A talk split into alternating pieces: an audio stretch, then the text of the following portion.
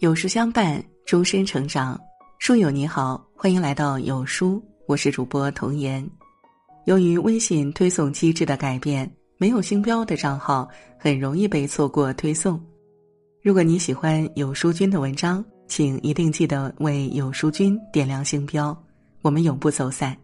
今天的文章，我们一起来听：和优秀的人同行，与舒服的人深交，跟乐观的人相处。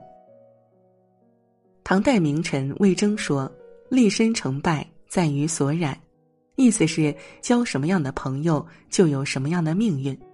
因为错的人会彼此消耗，对的人能相互滋养。余生多去靠近滋养你的人，才更可能有光明的未来。一和优秀的人同行，养识。正所谓近朱者赤，近墨者黑。环境对一个人的影响。是潜移默化且深远的。当你和优秀的人同行，周围全是努力向上的氛围，自然而然，你也会用更高的标准反思自己，提高自己。时间长了，你的学识和认知都会从量变到质变，有着翻天覆地的变化。俞敏洪说：“我一直向优秀的人靠近，一直追随优秀人的脚步。”从进入北大开始，俞敏洪就将很多同学、老师当成自己学习的榜样。正因如此，他才能从一个普通农村家庭出身的子弟，最后成为北大的优秀教师。创立新东方后，他选择在更大的范围内和优秀的人在一起。无论企业家、政治家，无论年老年少，他都积极打交道，向他们学习。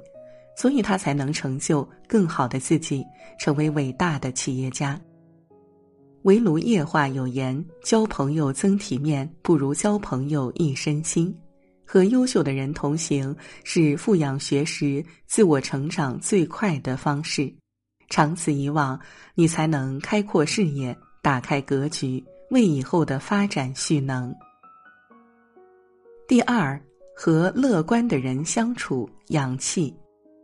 王阳明说：“常快活便是功夫，因为乐观的人不抱怨、不颓丧、不消极，和他们相处，即使是阴天，心里也会布满阳光。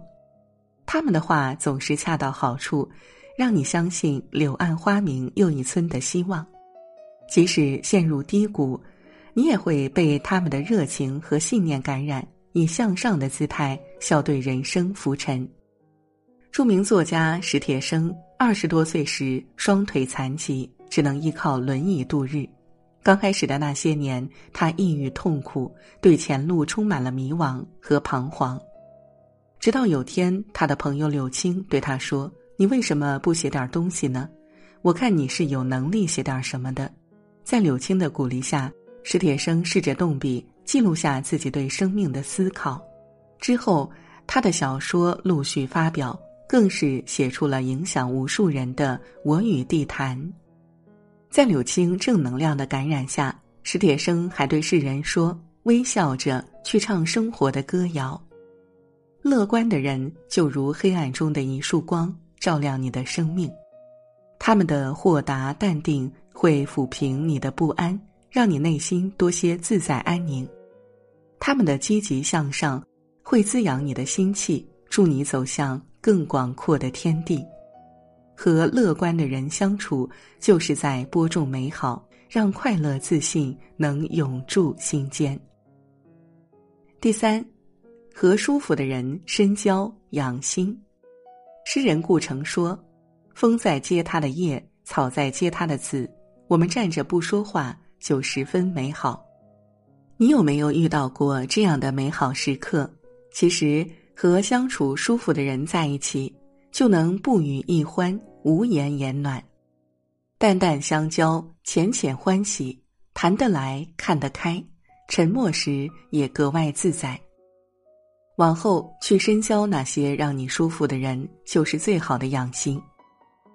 金庸曾在一本书的序言中讲到他和蔡澜的相处模式，每次相聚都会有一段美好的时光。